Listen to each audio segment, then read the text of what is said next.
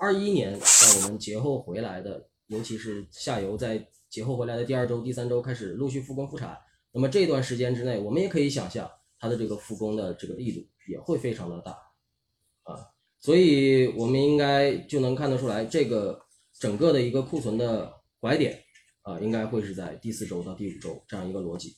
那么呃，还有价格的一个拐点。价格的拐点的话，那么首先第一个就是我们要考虑到供应的情况。那么供应的情况呢，和往年是有所不同的。这供应的节奏和往年有所不同。那么因为二零年我们知道这个疫情的影响之下呢，我们其实整个钢铁生产企业的复工呢是偏晚的，基本上是从三月份开始，啊，一直到四月份这样陆续陆陆续续的去复产的。那么今年我们没有了，或者在可可以说疫情的影响呢有所减弱的情况下，那今年应该会。呃，比往年这个钢铁生产企业它的复工的时间会早一些啊。那么这样的情况下呢，呃，就会导致价格可能在未来的一段时间还是会有一个啊陆续走强的这样一个情况发生的啊。这样主要是根据一个供需的一个节奏来看。那么应该说节后的一段时间之内，我们能看到需求的这种恢复的速度会强于供应的一个恢复速度啊。这是整个对于目前价格一个拐点的一个判断吧。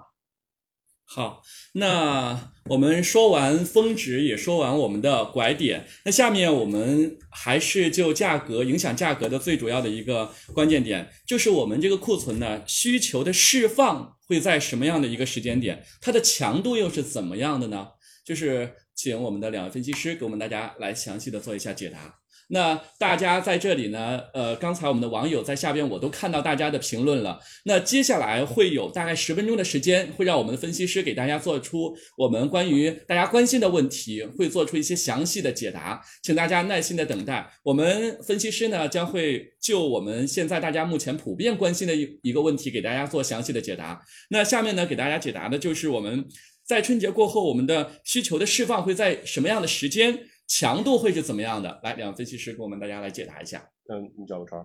好，呃，那么还是刚才我说的那样一个逻辑啊，因为正常的时间节点来看的话，下游的复工复产时间应该会是在我们说节后的第二周左右，就是在元宵节的前后。那么基本上这个建建筑工地也陆续的开工了啊，所以应该说需求的复苏时间不出意外的话，应该就是在节后的第二周。那么。我们需要考虑的一点问题就是今年的强度它会是如何的？那我们也知道现在的这个疫情啊，比如说我们的河北地区啊，疫情也是呃相对来讲在呃也比较严重，也比较严重。那么在这种情况下呢，会不会影响到节后的一个需求的一个复苏的一个时间啊？这个现在我们还尚未可知。但是从目前的情况来讲呢，就是河北，比如说尤其是我们关注的这个雄安地区。它现在已经接近这个停工停工的这样一个一个情况了啊，也就是说，我们的工人已经都在陆陆续续错峰的返乡了。那么它在这个时间点错峰返乡，也许会导致在后面的一段时间节点当中，它正常的时间要回来啊，因为我们要保证这个下游的这种复工啊复产是及时的。那么从这个角度来看呢，应该说整个需求的一个节奏、一个强度，首先来讲，今年的需求的。呃，复苏时间会要早于往年。那么第二就是它复苏的强度，个人认为应该也会要比较强。当然，呃，那肯定不会像二一年那样的一个强度了，因为二一年我们都知道，从三月份开始，其实它是一个集中的一个呃赶工期这样一个一个情况，因为基本上等于二零年一月份和二月份是没怎么干的状态嘛，处于停工状态。从三月份开始要赶这个工期，应该说其实二零年的整个上半年它都是处于一个赶工期的阶段。但是今年呢？我们节后如果正常回归的情况下，这个这个强度应该不会强于二一年啊，但是这个韧性，个人认为依旧是偏好的啊。嗯，这样一个情况。也就是说，我们这个需求释放大概会在节后的第二周，那个强度呢可能会呃比较强的，会给大家释放出来。对啊，那嗯，其实呢，大家呃钢厂的目前的一个基本利润呢，也是影响着我们钢价走势的一个最主要的一个原因了。那下面呢，就请那一季度我们的钢铁的产量会有如何的变化呢？那请我们的呃霞阳老师给大家来做一下简单的分析。呃，好，主持人，那个刚才说到一个问题啊，就是说在整个一季度，因为今年的整个供需情况会怎样？那我们说一季度，那么就目前整个情况来看的话，那我们上周跟到的整个螺纹钢的一个生产水平，其实它较前期就是年初呃年内高点已经有一个比较明显的回落了。但是呢，我们按照目前同期水平来比的话，那我们看了一下之前的几组数据啊，包括二零一九年，二零一九年的时候二月份，实际上呃我们跟踪样本螺纹钢的平均产量呢，大概是在三百零三万吨每周，就是二二零一九年的二月份。那么到了二零二零年呢，就是去年的二那个二月份，平均产量呢只有二百六十七万吨每周，就相当于去年同去年的二月份的产量，实际上相当于比二零一九年每周大概降了将近小四十万吨这样一个水平，这就造成了就是去年也是因为疫情影响，钢厂有一些复工没法复工，所以说整个产量会有一个明显的缺失。那我们再看看今年。那么实际我们按照目前的整个的呃钢厂的生产情况来看，虽然说钢厂的利润情况，就是尤其是轧材像螺纹钢的利润并不是特别好，但是目前来看，只要不是特别亏损特别严重，那整个钢厂还是愿愿意去生产这个成品材的。那么我们从目前来看，虽然说呃进入冬季之后可能会存在几个点，包括第一个就是有一些钢厂的闸线会存在一个季节性的检修，就是冬检冬修这么一个状态。那么产量呢会有一部分的缺失，另外一个就是螺纹钢利润如果说继续压缩的话，那么部分钢厂可能会停了闸线，从而就是说留一部分的钢坯，或者说增加一部分钢坯的外卖。所以说整个来看，就是螺纹钢的产量应该说它还会有一个下降的趋势。那么这个呢是一个高炉厂的一个产量情况。那么对于呃后期来看，可能影响最大的呢就是电炉厂，因为。呃，大家都知道，往年就是在正月，在过年前大概一周到一周到十天左右这样一个时间点，包括像西南、华东地区的电炉厂，很多是要放假返乡回家的。那么这个时间点呢，整个电炉的产量会缺失的比较明显。那么一会儿的话，我们也会有一个呃废钢的一个同事在场外连线，跟大家讲一下整个废钢的情况。那么我这里先说一下，就是说呃这个电炉产量的变化。那我们预估的话。可能今年还是会存在这样一种情况，就是在二月份期间，就比如说从下周开始，那整个电炉厂会出现一波放假回家的，那整个来说螺纹钢的周产还会继续下降。那我个人预估的话，可能今年的二月份的平均产量就是维持在三百一到三百二十万吨这样一个水平。那为什么说三百一到三百二呢？就说这个水平只是比二零一九年周产大概高出了十五到二十万吨这样一个水平。那么主要是在于今年的目前的整个产能基数实际上是不能比那个二零一九年是实际上已经大了很多了。另外一个就是说它这个量肯定也会比去年多，因为去年是受疫情影响嘛。所以说整个来说的话，就今年一季度就也可以说，呃，今年就二零二一年全年螺纹钢的月产的呃低点应该就是在二月份。那么我个人预估大概就是在三百一到三百二十万吨这样一个水平每周这样一个水平。好的，嗯，好的。那提到我们的这个废钢，提到我们的这个电炉啊，我们大家不得不开始关注这个废钢了。那关于废钢的一些问题，我相信大家也都非常的关注。刚才我们的一些网友都在下边评论，我们的下周这个废钢价格还会不会涨？废钢未来的走势怎么样？那接下来呢？呃，我也连线到我们废钢我们部门的这个废钢情报局，给我们大家做详细的一个废钢方面的一个解读。呃，好的，刘刘你好，给我们大家来详细的去解读一下关于近期废钢走势的一个情况。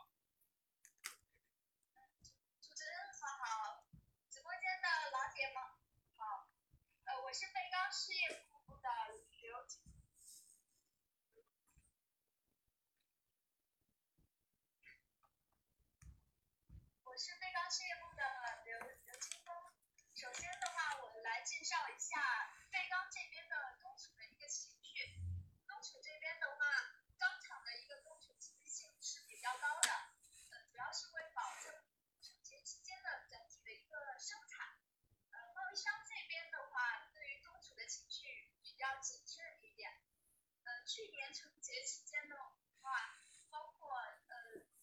废钢加工基地的一个冬储量，包括冬储情绪都已经开始平了。但是今年的话，贸易商的话这边的冬储情绪比较谨慎，呃，主要是因为的话，一方面是因为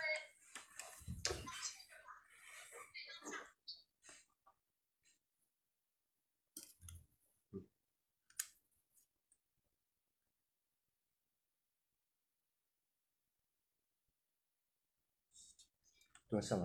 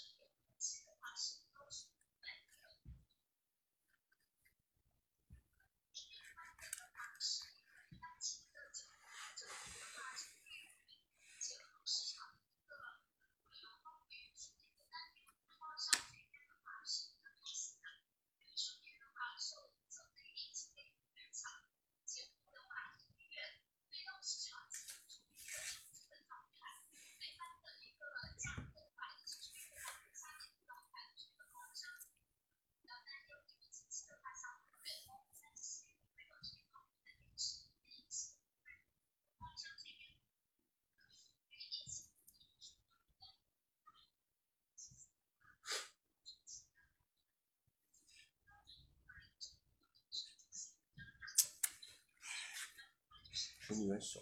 啊，声音有点小。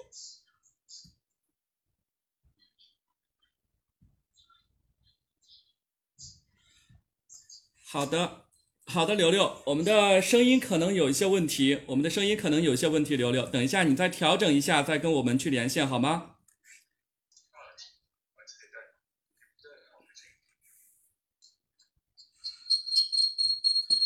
好，那今天，好，那今天我们还有一个非常呃大家关心的问题，那就是处不处，如何处我们呃今年的这个冬储的一个问题。那相信大家呃接下来呢，我们的两位分析师将会给我们大家来做一些大家最为关心的一个问题，那就是今年我们的冬储处不处呢？今年冬冬储的格局会有怎样的变化呢？两位老师给我们大家来详细的解答一下。嗯，可以呃，关于今年冬储处不处，怎么处啊？这个我也来给大家分享一下我个人的看法。那首先，刚才通过甘老师和我的这个对目前库存也好、供应也好、需求也好这样的一个综合判断啊来讲，其实今年的冬储应该说以目前的情况来看，呃，可能钢厂的压力是要明显大于市场。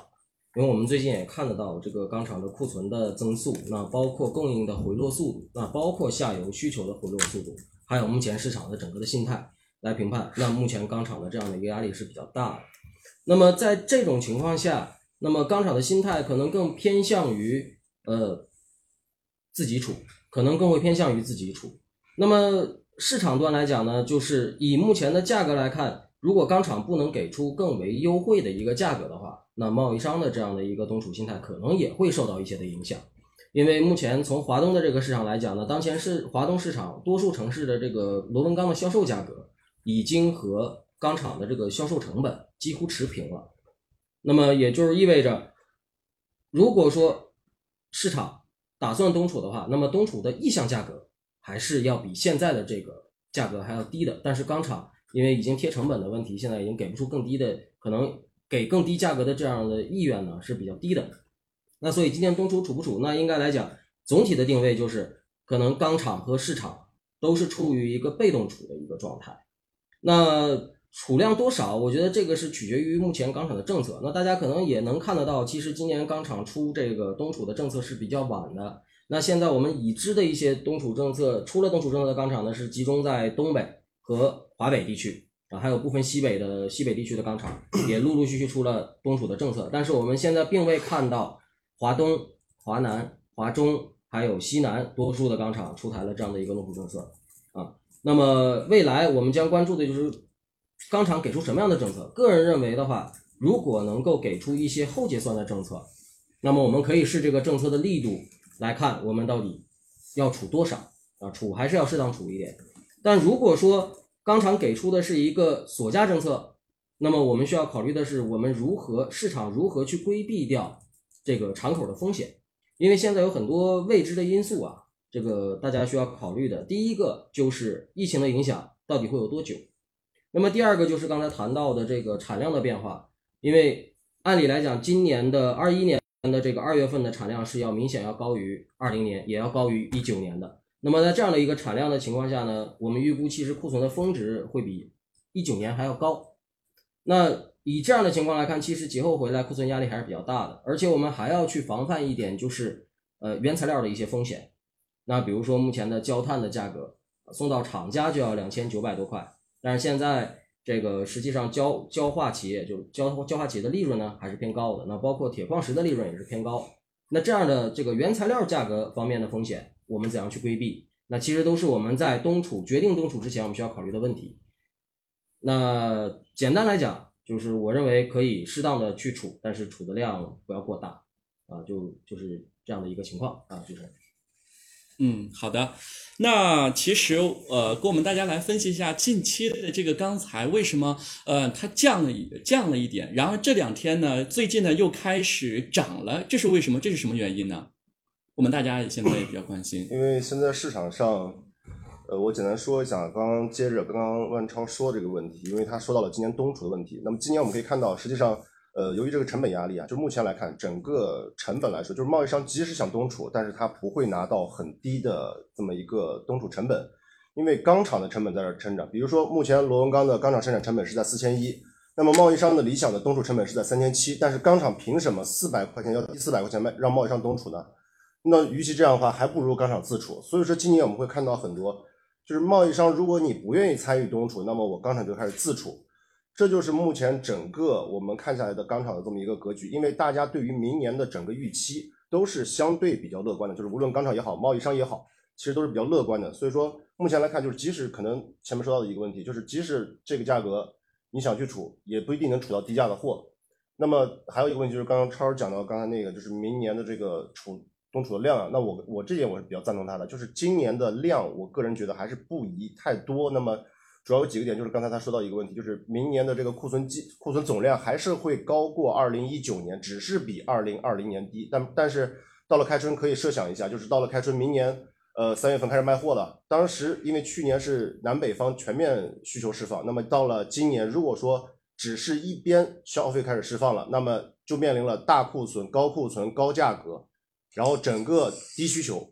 那我认为这个时候是存在一定回调风险的，所以说这个时候还需要再做一个判断。那么刚才主持人说到一个问题，就是最近这段时间价格的一些波动。那么我我个人是这么理解的啊，首先一个，因为我们看到目前整个钢厂的生产虽然说有减量，但是它的减量的幅度并不大，所以说呃整个来看的话，就是说我们看到了呃闸线减产。但是这个高炉减产比较少，所以说对于原料的支撑还是比较强的。另外一个就是我们也看到了螺纹钢的整个的产量是在下降的，就相当于整个的供应压力是逐渐在衰退的。那我们同时在看到一个问题，就是你的钢厂的生产成本在这放着，那么我们就可以这样设想，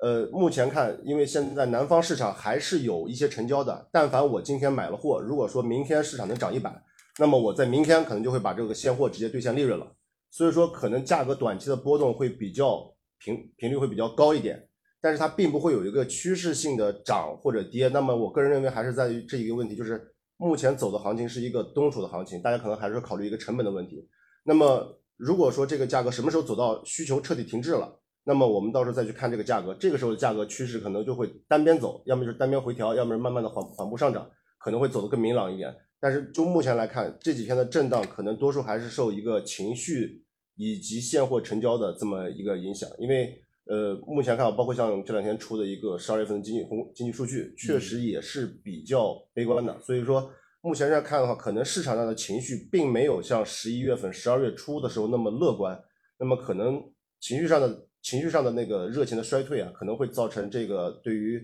呃现货这个价格啊，会有一些的影响。大概就这样一个情况。那。这个价格到我们的节前是一直保持这个状态，还是会稍微的再落一下？呃，我个人如果出于我个人情感来说的话，我其实是希望贸易商是参与冬储的，因为参与冬储才可能会在通过这一波行情会获得一部分的利润。但是我又特别担心冬储，那主要是在于今年的这个价格确实已经超出了我个人的一个我当时个人的一个冬储预期，因为我跟大家其实比较类似。冬储预期我觉得也就是三千七八左右，但是现在如果看到目前的成本看四千以上，那我个人可能不愿意去冬储了。那么我认为，如果说在节前这个价格能合理的给一个回调，比如说调到四千附近，我会少量参与一点；如果再跌一点，我会再参与一点。但如果说这个价格是持续上涨，那我就建议我就不再去考虑做冬储了。那么我个人的观点是认为，就目前来看，因为我前面说到一个问题，就是需求等到这个需求彻底停滞之后，那么整个趋势会不会趋向明朗一点。那我个人认为，现货价格应该还是说继续弱势阴跌的这么一个格局，只是说跌到什么程度。如果说原料价格会下来，那么整个成材价格就腾挪出来空间了。如果原料价格没有下跌，反而说支撑的更强了，那么我认为它只是跌到一个钢厂成本线，比如说跌到四千一、四千二附近，它会继续再出现一个反弹，就会是这样一个水平。嗯，那更多的可能还是要看一个目，就是目前整个原料对于整个支撑的问题。嗯，好。那现在呢我们的这个废钢方面的分析师呢现在已经做好了呃调好了一个设备。那下面呢让我们连线一下我们废钢分析师刘六来给我们大家详细的介绍一下我们近期关于废钢价格走势还有节前节后的一个废钢的整体走势的一些变化。刘姐你好给我们大家来详细的介绍一下我们最近废钢的一些呃价格上的变化。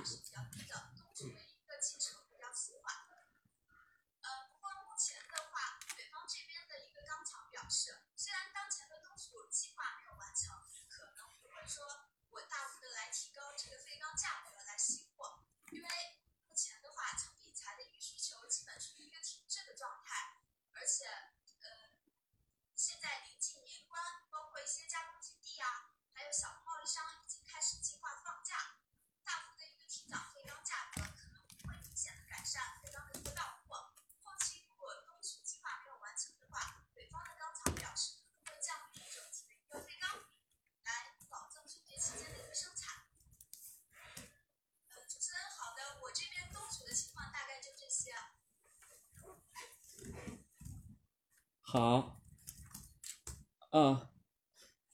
好的刘刘那我现在整理了一下网友比较关心的一个问题啊那就是近期我们的废钢价格还会涨吗？近期我们的废钢价格是不是还会是涨还是跌呢？跟我们大家说一说他们最最关心的一个话题。前虽然北方的一些钢厂东储进程可能不是特别好，然后呃，如果我刚刚其实已经讲过了，其实包括的话，目前长流层钢厂和电炉厂对于提涨废钢价格的这个意愿不是特别高，而且其次涨价的话，可能来说并不会明显的改善一个到货的一个情况。短期的话，呃，钢厂为了完成最后一波的一个补货，可能会小幅的下跌废钢价格。呃，目前的话，节前废钢价格下调，可能对节后的一个补库涨价会有一个补充作用。嗯。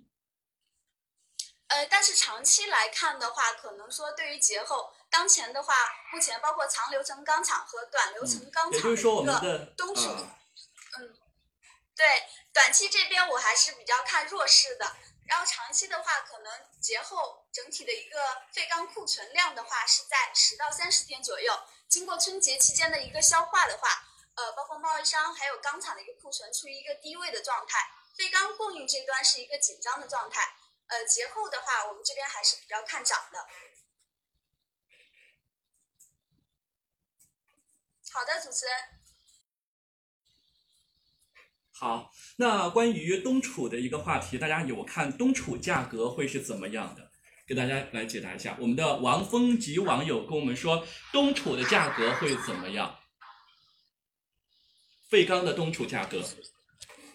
废钢的东储价格。目前的话，废钢的一个东储价格，刚刚我有提到过，呃，当前的话，废钢价格基本上是在三千一百元每吨左右。其实钢厂包括贸易商，其实已经现在东储已经是接近尾声的一个状态。后期的话，废钢价格可能会小幅下行，但幅度的话，我们这边还是，呃，看低的话，可能到五十到一百元左右吧。呃，最后的话，后期废钢价格的一个涨幅的话，对于节后废钢价格的一个涨幅的话，我们还是要关注螺纹钢的一个走势。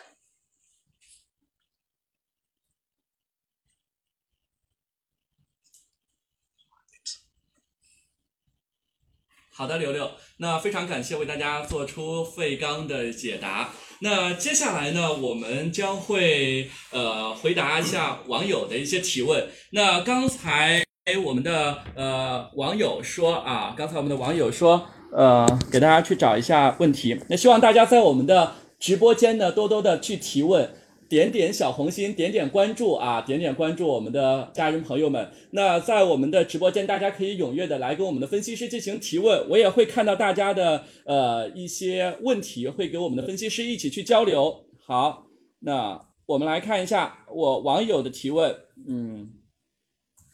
罗文刚，罗文刚东储啊。政策分享一下，龙钢东楚，想问两位分析一下，两龙钢的东楚政策现在怎么样啊？东楚政策我来说了，你给我。好，因为刚刚呃有网友问到东楚政策，刚好我们这几天在统计啊，就是今年整个来看的话，呃，其实跟往年的差别不会特别大。就关于东楚政策，那我们结合了东北、华北、西北来看，整个全区域来看，并不是说呃具体去指某一家钢厂。那从目前来看，今年其实给政策的出政策的钢厂，就出东储政策的钢厂，就总数就比去年是要少的。第一个就是出很，因为很多钢厂要开始自储了，所以说并不是说所有钢厂都会出一个东储的一个政策。那另外的话，其实呃往年的话，东储就只有两种政策，一种是锁价，比如说我现在给你锁定一个价格，那么在明年的若干时间内，我会把货发给你，这是第一个锁价政策。第二个呢就是后结算政策，比如说。我会在呃在明年的某一个时间段里，比如说三月呃三月一号到三月十五号期间去跟你结算。那么这中间呢，其实并没有特别大的一个变化，但是我们要关注到一个点，就是在于今年的计息，计息上面跟去年相比，实际上是比去年要降了一些。就是说，整个比如说我给钢厂，因为我如果我把资金打给钢厂，但是钢厂的呃这个拿了我的钱要应该给我利息，但是今年的计息是比去年要低了，因为我们看到可能。普遍钢厂给到都是给到八厘，呃，到个别啊，个别有高的，我看有可能给到九厘或者一分的，但是整个来看，就是比前两年的这个计息啊，可能是要偏低一点。那么这也是主要一个原因啊，就是因为今年整个的钱比较宽松，那么市场上的话资金比较多，那计息会呃利息可能会偏低一点。那么实际上从政策上来看，并没有特别多的变化，但是今年要关注几个点，就是说，呃，关于这个政策的问题，大家就是要考虑一个问题，就是去年冬储的这个政策是因为有疫情的影响，而且它的时间比较比较长。那我们看到是从一月的上中旬开始，其实是一月的上旬开始，到了三月的中旬左右，相当于大概有三个月的时间，实际上是大概三个月的时间。但是今年呢，时间可能会比较短，因为今年。整个过年的时间会比较晚，那可能你真正开始准备冬储的时候是要在二月的上旬，那么当你真正开始进入卖货的时候，那，三旬就是呃三月的上旬，那么只有一个月的时间，就是说今年可能会注意一下这个时间点，那就是今年的利息啊，可能就是这个钢厂返的这个利息这块可能会比往年低一点，但是要说呃整个政策来看，就是后结算也好，或者是锁价也好，今年的政策跟往年相比，并不会有一个特别大的变化。只是还是我前面说到一个，就是今年出冬储政策的钢厂会比去年要少，少了不少。好的，主持人。好的，那那接下来呢，我们将会呃连线我们的 MySteel 资讯总监徐老师，与我们大家一起来聊一聊今年关于大家最为关心的一个一个一个话题。那下面呢，请徐老师来连线到我们的。呃，MySteel 直播间跟我们的网友一起来去聊一聊我们今年网友呃最关心的一个话题，同时也解答一下我们的网友啊最关心的一个话题。来，有请呃我们的徐老师，我们的咨询总监徐老师来到我们的直播间，跟我们大家一起来聊一聊。好，来，徐老师您好。啊，主持人好，大家好。啊，徐老师您好。呃，跟我们大家一起来聊聊，呃，我们近期的钢材价格走势，还有分析一下我们年前年后的一些情况啊。好的。啊，好的。目前呢，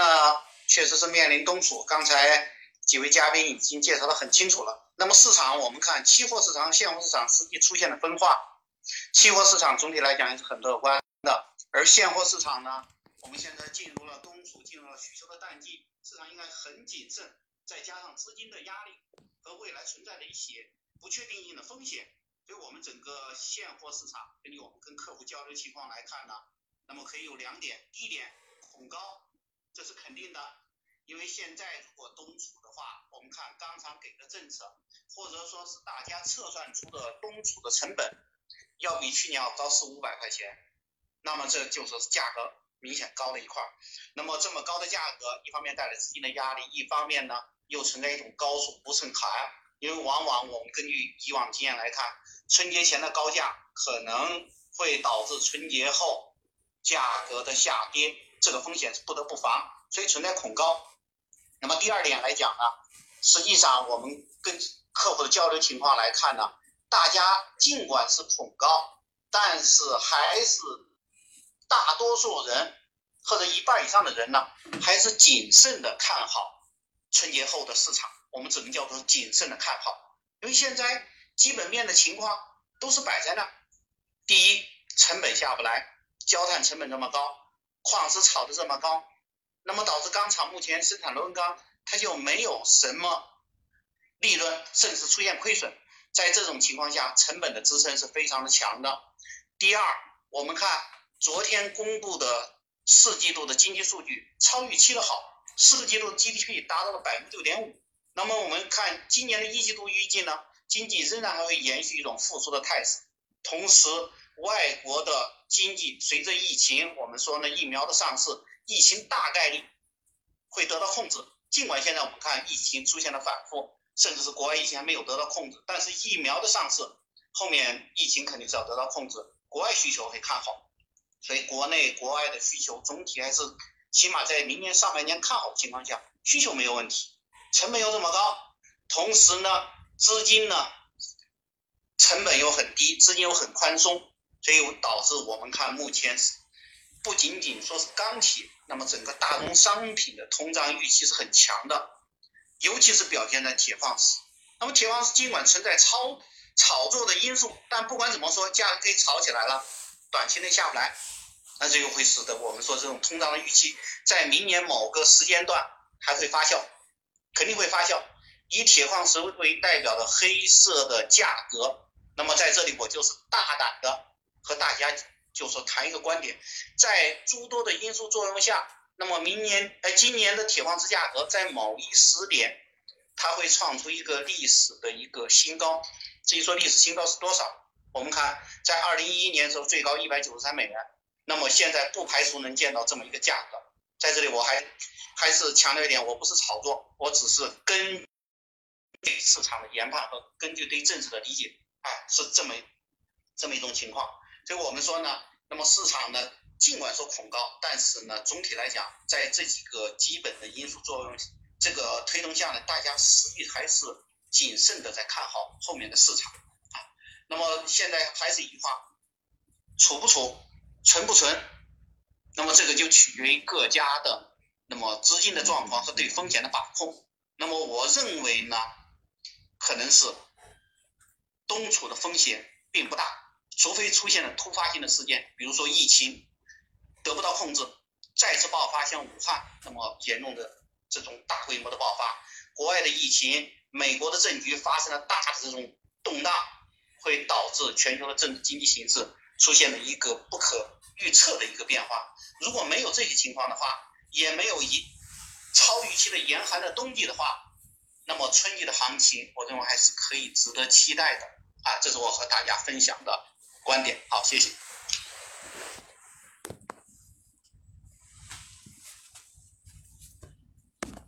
好的，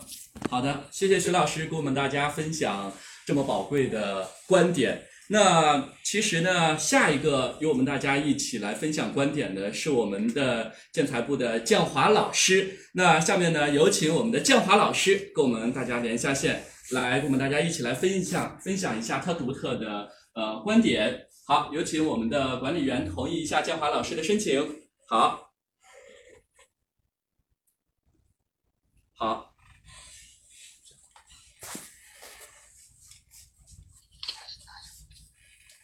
好的，大家好。那我们来看一看，建华老师您好，跟我们大家来详细的去来分析和介绍一下我们最近整体市场行情的一个情况。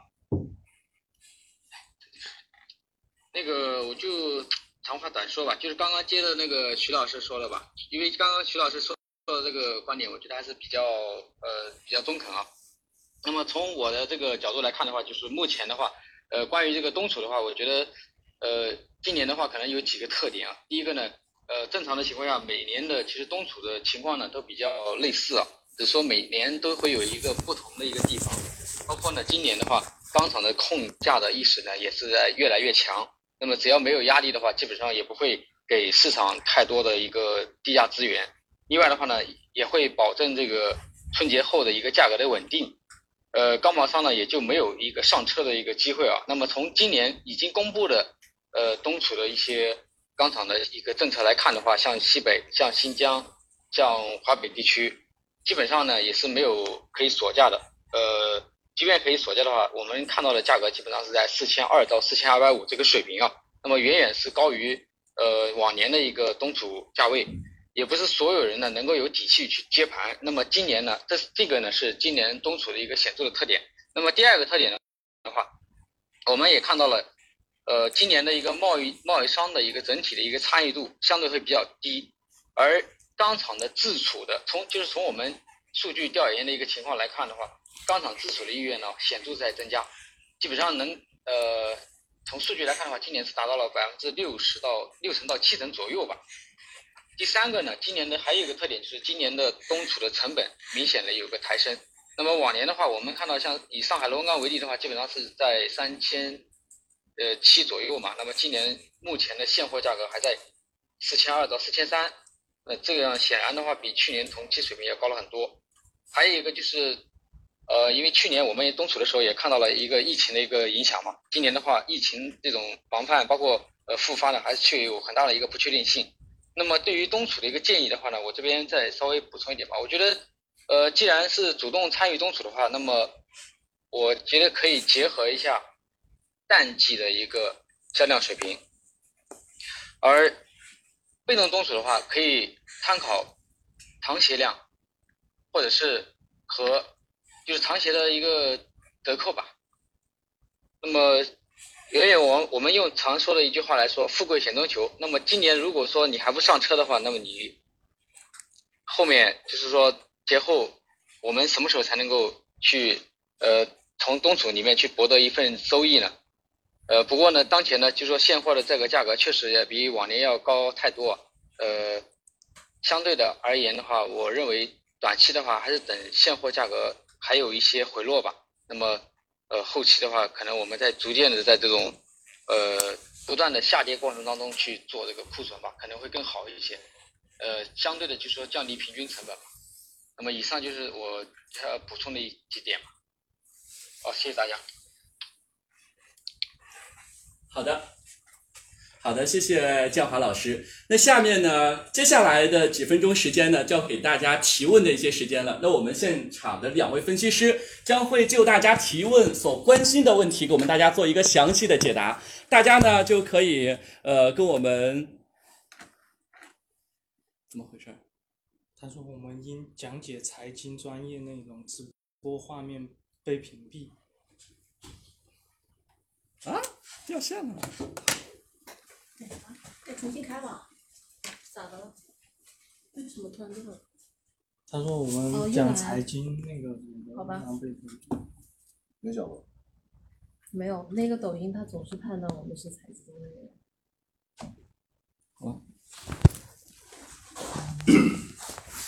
好了，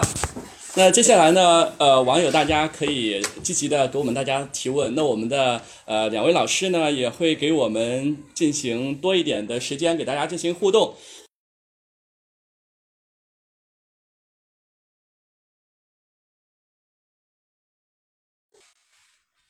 好，我们有些呃这个词，大家希望刚刚呃在我们的直播间呢多点点赞，关注一下我们的这个直播，呃关注一下我们呢，下次呢我们直播大家就可以看到我们更加精彩的内容了。呃好，那新哥提问了，说北方这个螺纹钢啊，这个价格还会下吗？还会往下跌吗？那有请我们的两位分析师给我们大家来聊一聊。北方那不是那个，我不知道说的北方是指东北、西北或者华北啊。从目前来看，因为呃今年整个北方的消费实际上是比呃就二零二零年的北方消费是比二零一九年明显强的。那么看到一个突出的支撑点就是在雄安新区。那么目前来看啊，整个雄安的消费实际上也是已经停滞了，因为这一轮石家庄因为这个疫情的事情啊，整个整个下游的工地实际上已经提前比提前停工了。就本来我们预计应该到一月底可以呃施工到一月底，但时间提前已经提前了。那么在没有消费推动的情况下，那我认为目前其实北方的价格如果跟南北价差来看的话，北方的个别地区价格可能是存在被高估的情况，但是也要看一个，就是目前整个北方价格虽然说不像往年跟南方有较大的价差，但是有一个北方的目前的市场的现货价格特别接近钢厂的一个生产成本，就基本上可以说北方的钢厂应该说利润非常低，比南方的钢厂或者说可能更低一点。那么这里面说到利润，可能要看一个呃，对。啊，这边说到利润啊，当然要看一个你的用用的原料的一个情况。那所以来看的话，北方的价格应该还会继续往下走，但是下跌的空间应该是比较有限的。好，主持人。我们尽量不要说利润这几个词，说利润这几个词会被屏蔽掉。好的，好的，不好意思。啊没事，好，又掉线了，好。好，利润要不我们今天就先到这儿吧。嗯说一说。我估计是说了什么收益对，是。涨跌、收益涨跌、价格汇在一起，他们就会觉得这是财经。那今天就到这吧。